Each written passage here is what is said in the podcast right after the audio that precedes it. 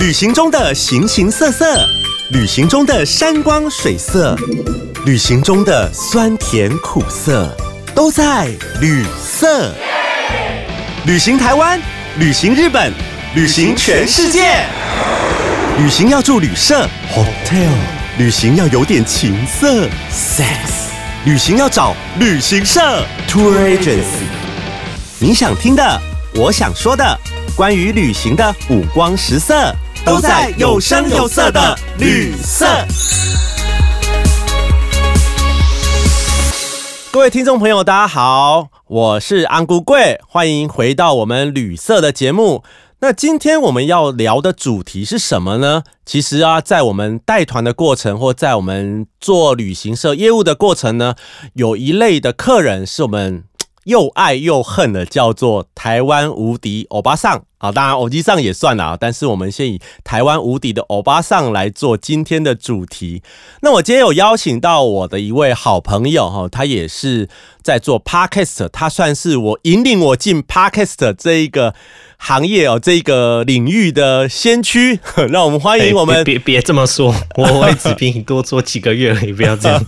好，我还没 Q 你出来，你就出来了哈。让我们欢迎我们的鼻子。哎，大家好，我是鼻子。好，那我们请我们鼻子来简单跟我们自我介绍一下。大家好，我是鼻子。呃，那我在疫情爆发之前呢，是那个欧洲线，就是长城线的领队。然后后来就不能出国嘛，然后所以但是因为就是对旅游业还是蛮有热情的，所以我后来就转就是国内台湾的登山领队哦。然后现在呢，连国内旅游甚至都不能出去哦，所以就就待在待在家，然后可能思考一下人生。那就我自己也有一个 podcast 节目叫《你家隔壁的旅行社》啊，对，那就是如果有兴趣的话，也可以来听我的节目这样子。对啊，我当时就是听到鼻子这个节目，然后哎也开始跟他认识，然后就开始进到准备做 p o c k e t。那我觉得鼻子呢，因为他是欧洲的领队哈，他也有很多的呃故事跟趣味的地方哈，所以我觉得大家也可以稍微听一下。哎，鼻子，你作为一个长线的领队啊，其实我觉得，因为我本身是短线的领队哈，就是说比较东北亚、东南亚。那长线的领队他是不是责任很重啊？像你们出去是不是都背很多钱啊？呃，就是第一个我要先说，呃，就其实我个人的带团经验没有很多，其实我才就是说刚踏入这个欧洲线领队，我带团数大概六七团而已哦。那刚刚呃，安古贵就是我们主持人，他问说，哎，这个长城线领队是不是都压力很大，然后要背很多钱哦？那我觉得呢，就是只要是领队哦，他的压力跟责任都是很大，因为毕竟你就是要负责，最重要就是全团客人的安全嘛，就是要平平安安的回到台湾。那以这个就是费用来说，当然长城线领队要带的钱都会比较多，因为第一个我们天数长嘛，那第二个就是欧洲的大部分地区的消费都蛮高的。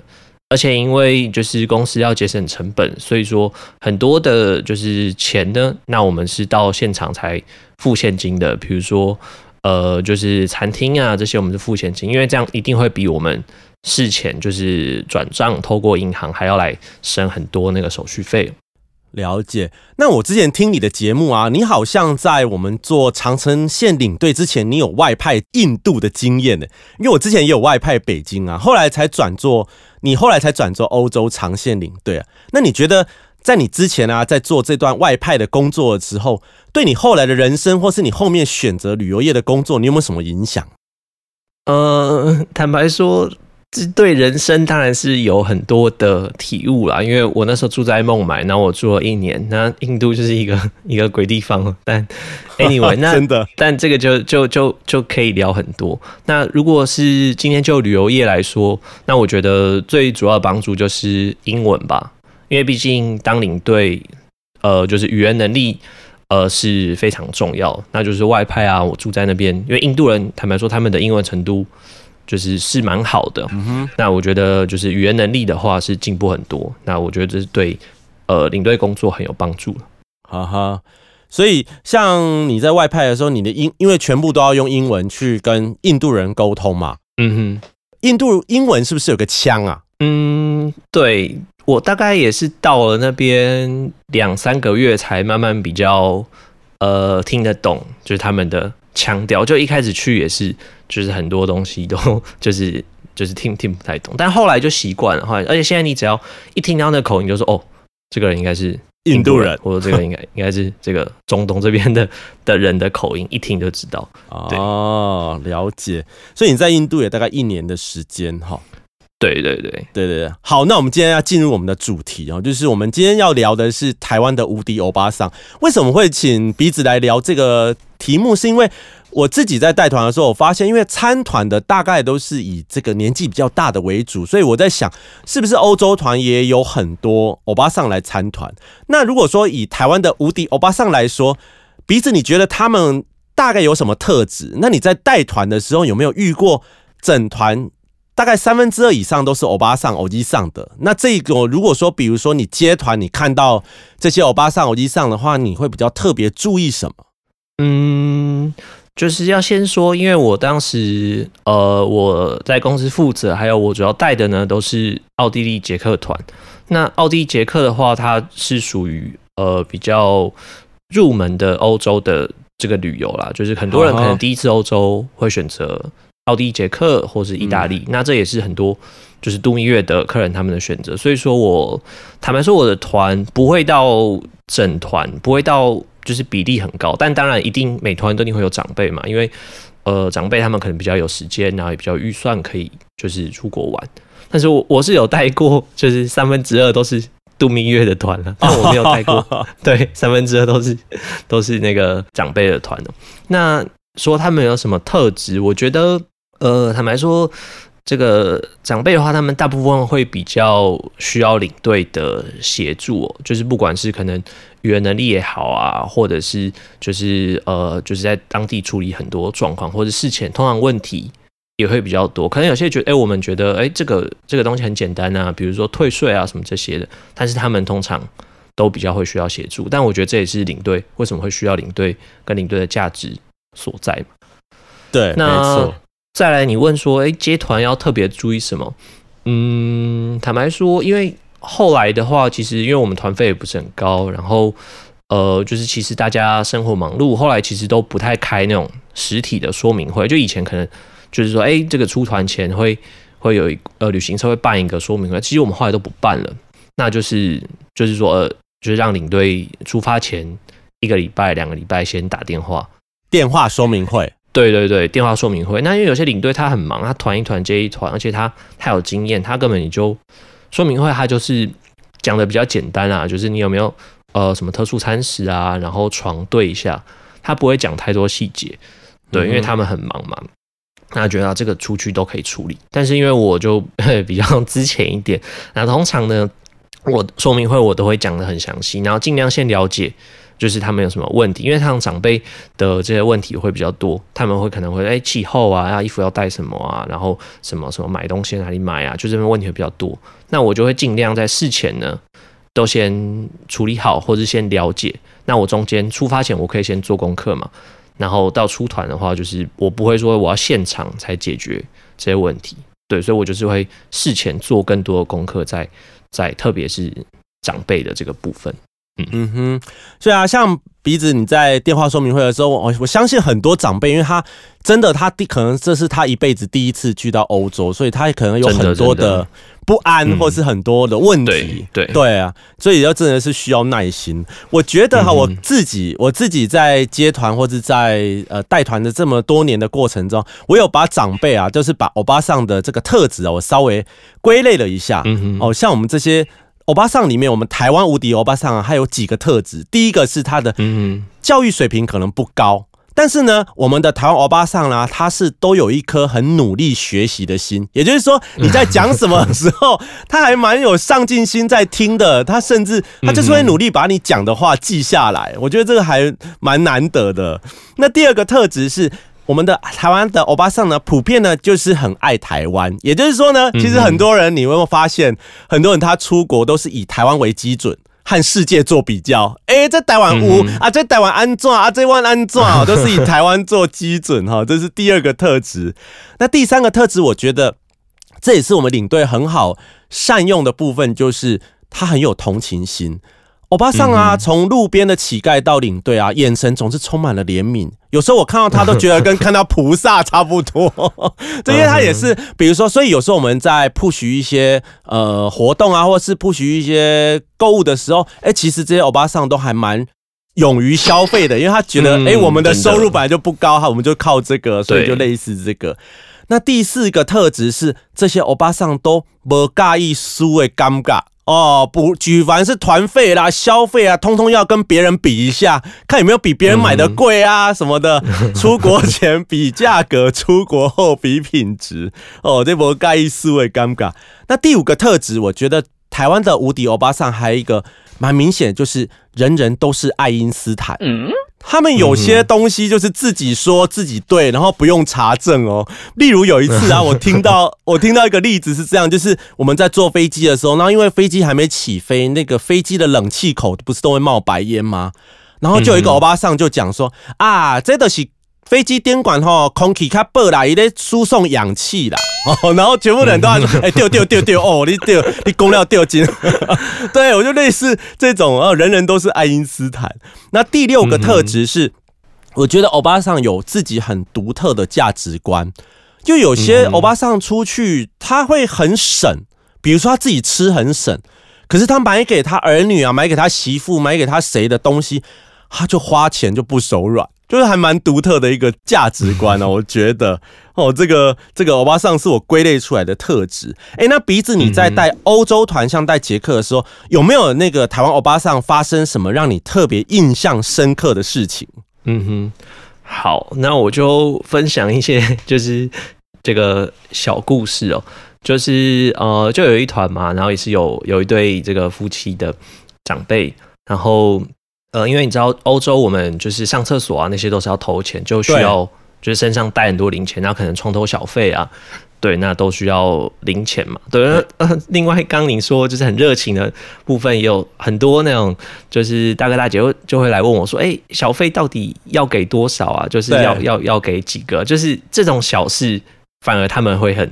很在意，对，就还蛮有。那不想要丢丢这个台湾旅客的，就是说我们要给人家的行情，然后要有一个水平，有个水准，我们不能细当而累，对不对？对。然后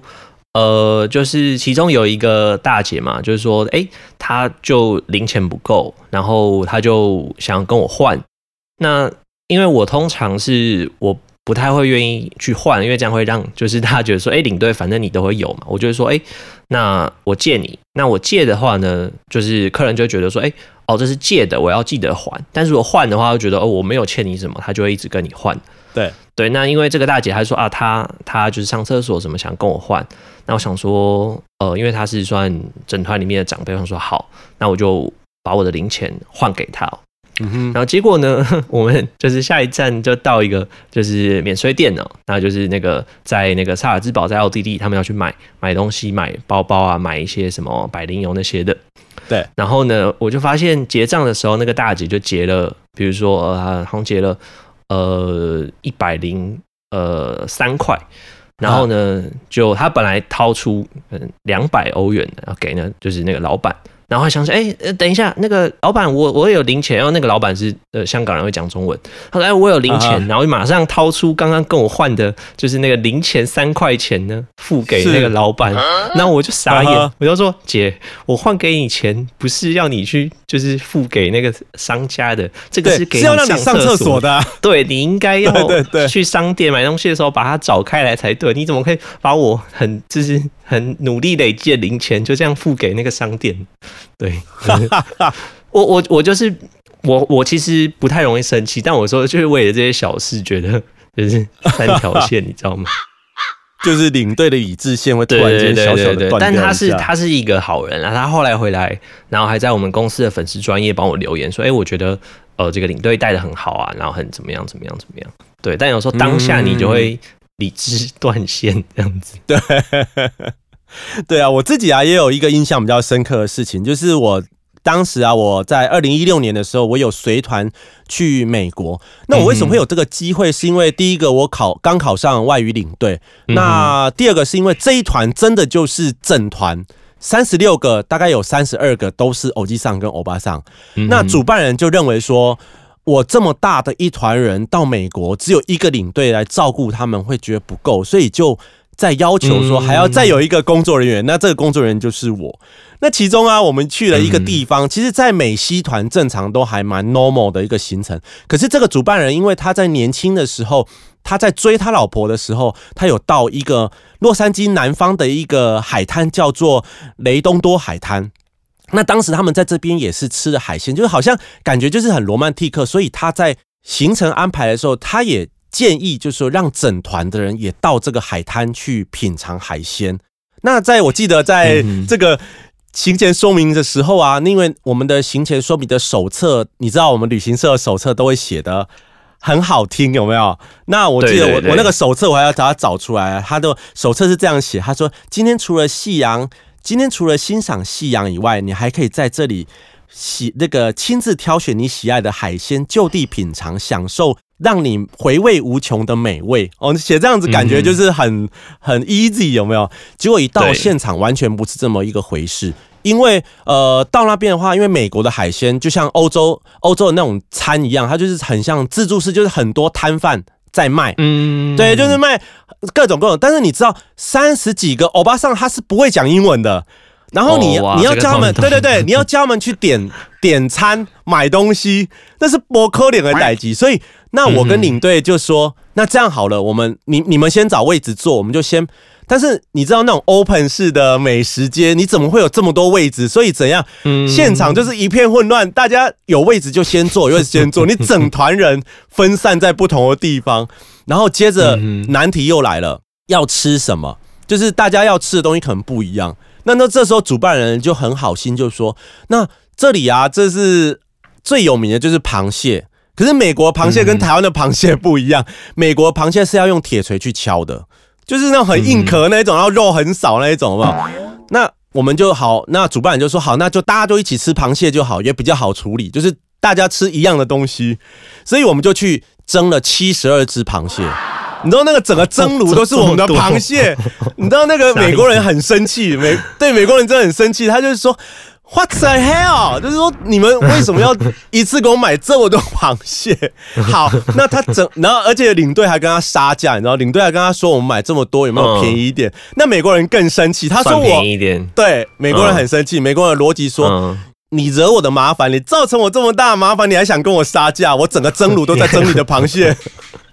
好，然后接着我们就要去借那个铁锤，就是借木锤，因为它都是要有押金的，所以我们就去借了三十几把就是去租了三十几把的木锤，然后一支一支发给他们。嗯那你知道那个画面就是很好笑，就是全部的华人在那个地方都在敲螃蟹，锤螃蟹，对，隔我记得隔壁的黑人还跟我说：“Are you very hungry？” 你们很饿吗？为什么你们全部都在敲螃蟹？所以那个画面就是整个整个真的是很很爆笑，我觉得这是让我印象很深刻。然后而且而且因为老人家坦白说他的牙口真的不好，就是你去叫他啃那个螃蟹，那个又没什么肉。所以大家就是其实还剩很多，然后剩很多。其实我们台湾的客人都很好，就是想说这个不要浪费，修 爱爱破戏哈，这当也当龙回，就把他所有的那些有些可能只吃了脚，有一个人只剩下身体。全部收集起来，然后给司机吃，司机都傻眼，司机看到都吓一跳。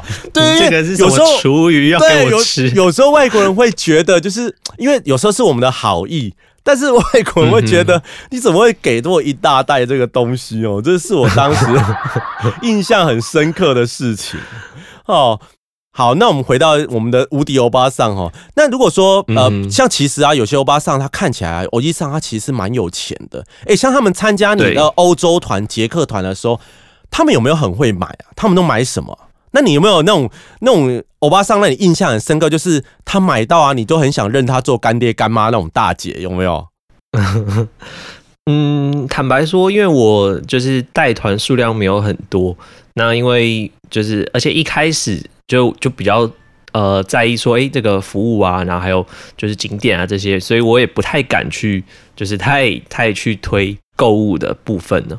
那不过去欧洲一定都会买啊，因为像捷克最有名就是呃波丹尼嘛，就是那个肥皂啊，然后一些什么护手霜这些的。那在捷克奥地利的精品，就是在欧洲买精品，LV 啊这些什么 Burberry 啊、Gucci、Dior 这些呢，也是比台湾便宜哦。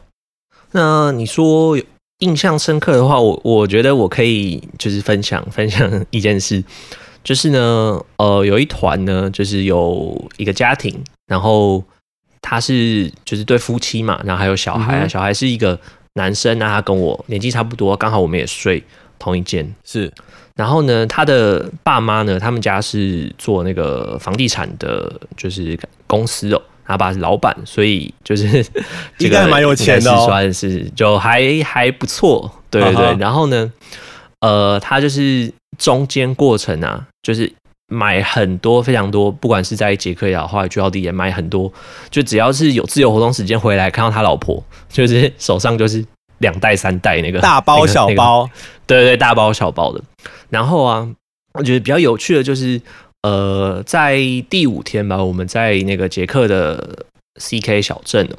然后那时候因为第五天其实大概也比较熟了，然后呢，领哎，如果你带的还不错的话呢，客人也会觉得就比较相信你，然后会聊天啊，可能晚上找你聊天什么。然后那个大哥就跟我说，他说啊，那个那个领队啊，就是啊，你那个之后有什么推荐的不错的东西，你就就是跟我说。他说啊，我懂的，你就什么，你就说啊，因为我们也不知道，你就跟我说，我们我们都会买啦，我们就是支持你啊，就很上道的，很上道。说这个，对对对，他就说啊，这因为他已经他们六十几岁，已经跟团跟跟太多团，他说啊，这个我们都懂，那你你就跟我们说一下，我们就挺你。对是，可是因为那时候我就就是太菜了，我就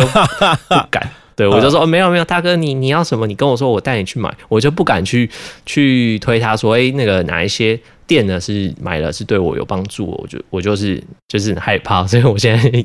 就有点后悔，可是还是会遇到这种。对对，很遇到这种你说很上道嘛，或者说他们已经啊跟团很有经验的，然后他们就是真的想说啊，反正我就是花钱嘛，我就买东西啊你你推什么我就买，我就挺你这样子。对，嗯哼，所以那那后来他有跟你买什么吗？后来就是我没有特别带他去什么店啊，就是他问我说，哎、那个呃，比如说维纳的 LV 精品街啊，然后我会我会呃我会带他去。对，然后当然中间有一些免税店啊什么的，他们也都是都是有买，但我没有，我觉得我没有很把握住这次的机会啦，就是我还是那时候也比较比较比较怕一点。比较保守一点。哎、你说到这个 LV，我突然想起我人生中带的第一团。我的人生中带的第一团是大陆团，因为当时我只有华语领队，还没有考上外语领队的时候，嗯我就去带了那个购物团。我不知道你有没有听过澳珠郡、澳门、深圳、珠海、有。哦。嗯。澳门、深圳、珠海在当年是经典，就是因为它只有四天的行程，可是它走的购物站有五站，也就是说，你在这四天里面，你会每买天都有对对对，你会买翻天。那我永远记得，嗯永远记得我就是在澳门的时候还好，因为第一天是一定是进澳门，那澳门就是很自由活动。之后进到大陆是第二天，第二天我永远记得导游上车的第一句话是说：“各位贵宾，这个台湾的旅行社跟你们说了什么，请现在通通忘掉。”现在就是由就是我的舞台，那我跟各位说，大家的团费应该都很经济、很便宜，所以接下来呢，我们要走的站，我希望大家这个罩子要放亮一点啊。那我们那几天呢、就是有比如说有去买那个玉石，就玉啦哈，然后嗯。LV 的 A 货也是重点，就是 LV 啊那些包包啊那些东西就是 A 货是假的，然后普洱茶、还有蚕丝被等等的，然后还有土产哦，买到、嗯买翻天，然后他在车上还要卖那些果干，所以整个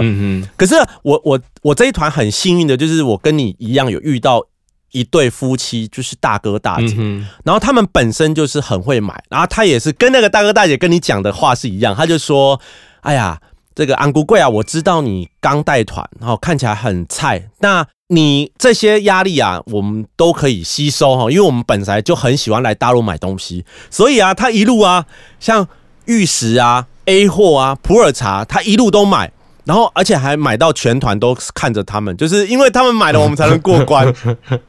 然后到了蚕丝被的时候，我就我们就大家又看着这一对大哥大姐，就说：“哎，意思嗯眼神上就是讲说，那是不是也要让你们发挥了？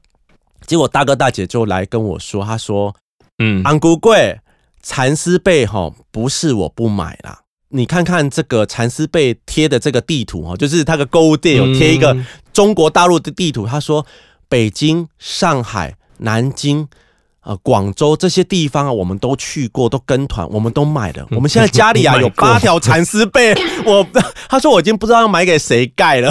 所以就是类似那种那种，所以遇到那种很很挺你、很会买的这些欧巴欧巴上、欧基上哦，你就觉得哎很好过关哦。那时候是我印象很深刻的。嗯对啊，哎、那现在因为疫情的关系，我们这一年，因为我们两个都一样，我们都开始带这个台湾的国民旅游团比较多。我相信遇到欧巴上的几率可能也更高一点呢、哎、那你带台湾国内团的时候，有没有遇到什么让你觉得很夸张或很难忘的状况？是这些欧基上、欧巴上发生的？嗯，好，我先分享一个，就是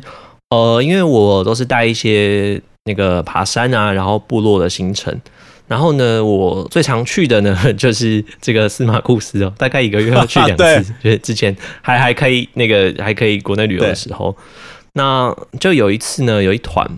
然后呃有一对也是一对家庭，爸爸妈妈大概都六十，妈妈比较年轻，妈妈大概六十左右，然后爸爸可能大一点，六十五、六十六。然后他们家呢是开那个就是那种呃音乐乐器行，对，那妈妈自己本身是音乐老师，就是那种就是很有气质啊，然后学音乐啊，然后就白白的感觉，就是很有福相的那种妈妈。嗯哼，然后就他刚走那个步道的时候，就走得很开心哦，就是可能前段前往神木那段很开心，他说啊好开心哦，就是之后要再来玩。那结果呢？因为她其实是属于那种平常完全不运动的那种女生，哦，那种去走司马库斯那种，如果去走司对马库斯还蛮吃力的、欸。他平常如果不运对，动，坦白说，因为虽然说不难走，可是毕竟整个走完也差不多十十二公里左右。其实以以完全不运动的来说，就是就是会也是没有那么容易就假烂了。他去的时候很开心哦，就回来大概回来的三分之一，她就开始脚抽筋，啊，然后就开始。但是她其实是态度很好啊，她就是一直抱怨，就是她老公就说啊好累啊，不想走。对她老公啊，她女儿就是会推着她走。那因为他们就是走在最后面嘛，所以我就是基本上我是全程就是陪着他们走啊，然后帮他们拍照，因为就是我要确保每个人都走出来。对，然后就回程就他就会走抽筋啊，然后走走停停，走了很久。但是呢，后来呢，我就是呃结束之前，呢我就发那个意见调查表，然后回来的时候，因为我都会装一个信封，就我发现呢，就是的他虽然说让我们行程算是稍微有 delay 哦，那我也走不掉，但是他 他就是有给我小费，他给我六百块小费，然后装在那个就是意见哇，算多哎、对对对，其实没没有很多，但是但是应该说以国内的这种团费，我的我的呃日薪跟这个小费的金额比，这样已经算算蛮多的，而且我很很感动。对，对我就说哦哦，这个努力还是有实质的回报这样子。对，就我第一次在国内旅游拿到就是客人的小费，而且六百也。因为我们就是大概这样也算以这个比例来说，其实算算蛮高的。因为我们大部分在国内旅游，大部分客人小费已经都付在团费里面了，所以基本上对对对，就没有在收对，而且他们觉得国内就是很 easy 呀、你就是带着我们出去玩啊，还要给你小费。对啊，你也没没什么你的事啊。是啊，我有一次也是有一个大姐，然后我觉得我很，我觉得我后来想起来，我觉得蛮内疚的，因为 因为他也是给我小费，可是因为我们当时带的跟你那个差不多，就是类似部落旅行，然后他就是穿的那个山宅医生，嗯你知道山宅医生的衣服就是很优雅，有没有？然后她就穿着山宅医生去、嗯去爬山，然后我心里还暗自的。窃笑，我想说哪有人穿着山仔医生，然后穿着平底鞋都来爬山 呢、对对对，可是后来他最后他也是塞一千块给我，我觉得好感动。嗯。对，因为我就像你讲的，我们的日薪真的很低，可是呢，这个对，这一点点小费给我们真的是非常大的一个鼓励。对，真的真的，那我也突然想到，我在带国内团的时候，有些欧吉萨尔巴上有些比较夸张啦，夸张或难忘的，就是我有一次带也是去那个阿里山特富野步道，然后因为特富野它其实在阿里山上非常的远。非常的远，然后呃，游览车光是开上去就差不多要将近三个小时。然后有一个嗯欧巴桑差不，多差不多，对，然后有些人有些欧基上欧巴桑可能他并没有那么常坐游览车，所以他很容易晕车。嗯然后他就一直讲说他很晕，他很晕，他要躺着。可是我们就说不行，因为现在是山路，你怎么怎么躺，而且没有办法啊危。险呐，危险。对，在游览车上现在一定要把安全带系上啊。可是你知道，有些人他就是、你讲话他是不会听的，他就是一直坚持，就是我要躺着，我要躺着。后来他自己真的，他不知道什么时候就溜到后面的行李箱去躺着，然后哼傻对。，然后你从那个游览车的摄影机看进去，看到后面的行李箱，就感觉好像你在载什么东西一样，就是一个人躺在那边，然后那个山路还会咬，有没有？他就自己在那边就是那边滚啊，这边滚啊，超好笑的。嗯然后也是那一团哦，也是那一团。就去特富野步道，因为我们大部分都是要进去走嘛。那特富野，我们一般观光团来说，就是来回也是要两两三个小时。就就有一群，嗯就有一群欧巴桑，他们是自己带着卡拉 OK，他们就在路边欢唱，欢唱两个小时，从来就不 对，完全不 care。然后我们说，哎、你们怎么不进去走？他说没有啊，我们上来目的就是唱歌啊，我们没有要走啊，所以就在那边唱歌。我不在家。对对，对对，我觉得这是我遇到呃还蛮夸张的事情哦。对，嗯，好，那其实我们讲到这台湾的欧巴桑哦，其实他有时候就像我们的长辈，像我们的爸妈，其实大部分都是很善良可爱。那你有没有遇过，就是让你想起来也是很暖心的大哥大姐？有没有说做了让你很感动的事情？我觉得我们不要那么市侩，我们除了小费这一块以外，我们是不是有其他比较暖心的可以分享给大家？没有，我我要呼吁，就是支持领队就是要给小费，我没有了，开玩笑。对啊对，因为就是不用跟我说谢谢，就是你知道，就是对，哎、这一题，这一题我跟你说，这一题我的答案也是写说偷塞小费，就是所有暖心的事情都很拖塞小费哈。可是像之前，我觉得像我在带团的时候，偶机上、欧巴上，他的确有时候会有一个很暖心的动作是，他如果看我们一直在忙着没有吃饭，他其实蛮大部分的比例都问我们说有没有吃饭，你有没有发现这一点？嗯很多很多，对对，他会问说你们有没有？吃，或者说你们要跟我们一起吃。对我觉得这个对我来说，因为有时候真的肚子是特别饿的时候，是还蛮这句话让我会觉得蛮暖心的啦。对，可是殊不知你在国外的时候，你想说。就是我才不要跟你吃，我要自己躲起来吃，我才不要跟对对对对对对吃对。对 我有一次，我有一次也是没有这带样很那个怪啦，这样很奇怪。对，嗯，对，因为很多话你都不能说。而且就就毕竟人家还是付钱来参加，啊，你就跟人家坐一起吃，这样就是你你你是在工作嘛，我就觉得这样怪怪的。对，但一个部分也是想说要要休息，想要自己的空间，可能准备一下呃之后的行程啊，或是联络什么的。对对对，讲到这个吃饭，我就想起我之前带冲绳团，我那个冲绳团也是整团都是欧巴桑，然后啊，明明啊，明明就是自由活动，这行程也是你们选的，就一到的时候，他竟然跟我说，嗯他说领队那自由活动那天你要带我们去哪里？我说我傻眼，我说我、我你自由活动不就是自由活动吗？他说可是我们又不会讲日文，我们又不知道怎么坐车，然后就说啊，冲绳不是有那个 Outlet 吗？你带我们去，你带我们去。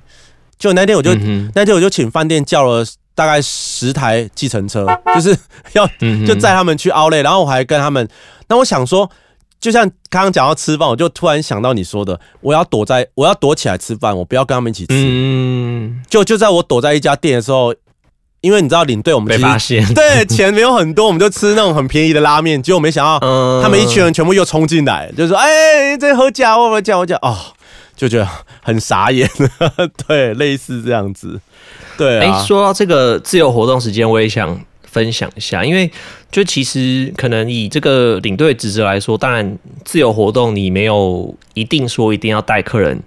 去哪边哪边，去哪里？毕竟对，因为人这么多，你你也没办法分身，你也分身乏术嘛。但是像我的话，我尽量如果客人，因为通常在欧洲，大还是蛮多客人会有就自由活动的时候，哎、说哎、不知道去哪，然后不知道怎么吃啊，其实还蛮多有这种状况，但我都还是尽量会 去协助啦。那像有一次就很有趣，就我们也是在那个呃 CK 小镇科伦诺夫，在捷克的一个小镇，那也是下午有一段自由活动时间嘛，然后有一餐呢，应该是晚餐吧，然后就是自理餐。然后我想说，哎、因为之前领队其他前辈又带我去吃一间那个越南菜，还蛮好吃的，嗯就是应该蛮合口味的。如果是越南菜，对对对，就就比较合我们亚洲人的口味，就还不错。然后我想去吃，然后我就就是在那个解散前，我又问他说：“哎、那个等一下我要去吃，我们那团大概二十几个，二十二、二十三吧。嗯我说：“哎、我等一下要去吃一间越南菜，那如果有想要就是跟我去吃的呢，那几点在哪边集合？那要吃的呢，现在举手，我点一下。”结果呢，整全团团就是只有两个人没有举手，大概二十个人都举手。那我说，哼 好好吧，我赶快先去。我说好，还好我定位问。如果临时问的话，那搞不好那餐厅没位置，这样变成我自己找我自己麻烦。对对，我就赶快去跟餐厅调位置。而且你知道，就是人多吃饭就很麻烦，就是你就要瞧位置啊，可能谁要跟谁坐啊，然后对，这个环境是不是舒服啊？会不会太热太冷啊？就我就还好，我有先问。对，然后带一整团去那越南餐厅，那老板都傻眼。对对，因为你知道，我们像台湾的，不管是欧基上、欧巴上也好啊，他们非常坚持一点，我们要坐在一起，就是我们跟家人一定要坐在一起，的要坐在一起，对，硬是要坐在一起，飞机上也要坐在一起，不然你就是让我们妻离子散。对，所以这个是很也是很常安排位。置真的是一个艺术啊。对对对对，哎、像你在带长线团的时候，你会事先帮他们画机上的位置吗？呃，其实因为航空公司的规定在改，那呃以前是团体票的话是，比如我我我好我华航我给你，比如说二十个团体位置，它不一定会连在一起嘛，它可能就是二十个，那你可以在这二十个里面自由的换，可是你不能换，就不是属于你的团体位。对，那可是后来的话呢，就是就因为有时候这个公司这个就是机票安排也不一定都是团体位啊，那可能是就是 FIT 嘛，那 FIT 就是呃就是个人票，那个人票因为团体位你是领队前一天可以进系统去划位的那这样出来的 boarding pass 就会是那个名字。可是如果是 FIT 就是个人票的话，我是没有办法事先换的，我只能当天拿到 boarding pass 之后呢，就是现场就是修改。对我我都还是会做啦，我一定我会先看，比如我几个团体位，然后我几个 FIT，然后去把它先在我的纸上先写好。然后当天我拿到就是 boarding pass 之后，我就会手写。那我跟客人说，哎，那个我现在有帮你们，因为他们会看到我有铅笔写过的痕迹所以他会知道他原来的位置跟后来的位置。那我就说，呃，我现在有帮大家调过，那我觉得是最就是适合适合也符合大家需求的位置。嗯那如果说有人觉得这个换过的位置你不喜欢的话，你要原来的位置，那你等一下你就举手，那我们就照原来的。那如果没有的话呢，我们就按照就是我调过的位置。对，那通常这样子都比较不会有问题，而且通常在事前打电话的时候，呃，如果有特别需求，比如说要做走道的啊，要做一起，要做前面的，我都会先知道。嗯那你把这些人搞定之后呢，剩下大部分都是因为不可能你整团每一个人都都要做走道，都要做前面嘛，一定是有人觉得哎、好像就没有差，就啊就坐个飞机。对，那你搞定那些有问，就是有需求的，那剩下那些通常不会有什么问题。那我觉得也也可以适用在就是台湾现在游览车啊这种排位置啊，对啊这种。哎、可是如果是像长线的飞机，应该很多人会想要坐走道啊，因为他们会说要上厕所比较方便。有遇到这状况？嗯，对，但反正你如果两个人或是家人四个人，那我至少会排一到两个走道位置给你嘛。那你就跟你自己的，你就说哦，认识的人你自己换嘛，比如爸爸妈妈、你小孩，就是谁要做走道，那你们自己瞧。对啊，嗯没有办法做到太完全的那个啊。对。对对对对，哦，然后我我我想再就是分享一个就是小事，就是呢，呃，我最后一团也是很多度蜜月的嘛，那其中就是有一个有一个女生，她就是已经怀孕好像两个月吧，哈哈，对，然后那因为他就是坐飞机，他就坐长城，他呃想要坐宽一点比较舒服，所以我后来我就是把，因为通常领队呢就是呃航空公司会如果可以的话会特别安排比较舒服、前面一点点较前面啊，你可能可以坐比较宽的位置，对，那我就把我的就位置换给他，换给他跟她老公，他们就他们就坐三三排，他们就两个人坐三个位置，嗯这样，然后我自己就是换到后面去跟其他客人坐。那他后来就就很感动，他就是很谢谢我这样。哈哈哈哈，对啊，所以这个有时候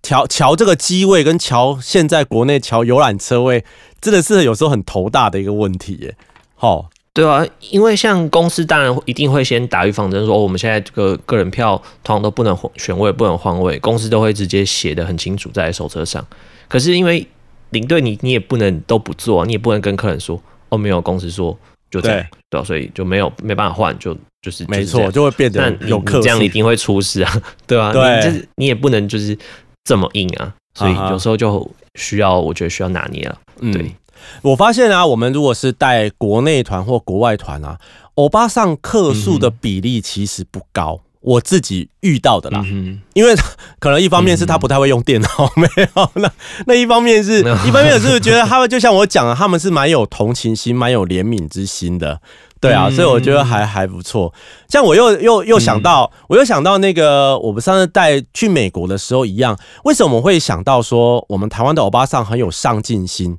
是因为我们去美国的时候、w i f i 这个东西，你到欧洲是不是大家也就一定要有 WiFi，就是一定会哦，我跟你说，我到那个维也纳机场呢，一出那个登机门，哎、不是登机门，一出那个就是海关呢，马上第一件事呢，就是帮客人处理。啊，就是领队我的 SIM 卡不能用，为什么我连不到？我为什么没网路？还没上厕所？对，马上第一件事就是还没吃早餐呢，就要处理那个 WiFi。哦真的。我去美国也是这样子，因为我我说我只只只我我我哪知道那个你你买的 SIM 卡是是发生什么状况？我有时候我也我也无能为力。对对啊，像我们去美国也是一样，因为美国大部分的像我们的欧巴桑他是没有买 SIM 卡，可是呢，他到了饭店，嗯因为美国像欧美的饭店，其实大部分都要有密码，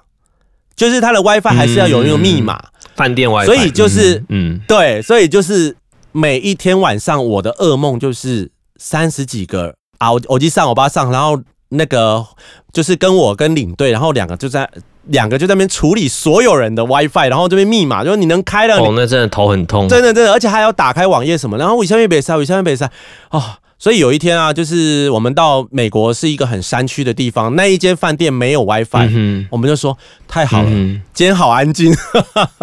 哼 类似这种，对啊，WiFi 为有一些饭店就是他每一个人可能每一个 IP 他要给你一个密码，对所以他会发给你一大堆纸，然后那个纸上就是有不同的密码，那你就头很痛啊。然后或者是有些饭店每天会换一次密码，那我们如果连住三天，那我每天都要跟你在那边弄一次，对，没错，这个也是领队很多的小剧场。好，那我们今天非常感谢我们鼻子来参加我们旅社的节目，然后我们也聊了很多这个台湾无敌欧巴桑。不过真的是最终来讲啦，哈，我们台湾的客人还是很可爱、很善良的，不管他是什么样的年纪。那有时候我觉得欧巴桑就像我们的长辈一样，哈，因为呃你在年轻的女生哦之后也会变成欧巴桑，所以呢，哦我们的真是，而且他对我们真的都很好，我觉得。带团的过程嗯真的是还蛮开心的。那我们今天非常谢谢鼻子来到我们的节目，好哦、那就很感谢那个昂姑贵哦，还是好不行。的对对对，邀请哦。那最后再借我一分钟，我再供上一下我自己的节目。没问。题。那我的节目叫做《你家隔壁的旅行社》，那现在在基本上 Podcast 的各大平台应该都找得到。那我也有就是呃 IG，然后也有那个 Facebook 的粉丝专业。对，那就是我们都聊一些也是旅游相关啊，或者一些旅游产业啊，或者一些就是领队发生的事情。但因为我就比较没有像 呃像就是旅社这么比较有规划，或者说都很随性的像跟朋友聊天哦、就风格蛮不一样的。那也欢迎呢大家就是可以来听看看这样子。好，欢迎大家也一起来收听我们你家隔壁的旅行社。那今天非常谢谢鼻子，谢谢。好，感谢邀请，好，，拜拜，我们台北见。拜拜，拜拜。好，那谢谢大家收听我们今天旅社的节目。那我们今天讨论的主题，台湾无敌欧巴桑，你有没有遇过也是很夸张、很无敌或很可爱的欧巴桑呢？欢迎你留言跟我们分享。那也欢迎，如果你喜欢我的节目，也欢迎追踪关注我们旅社 Podcast，在各个平台都能够收听得到。那我们的旅社官方 IG 账号是 Travel Color 一六八 T R A V E L C O L O R 一六八，也欢迎追踪分享哦，谢谢大家，我们下次见，拜拜。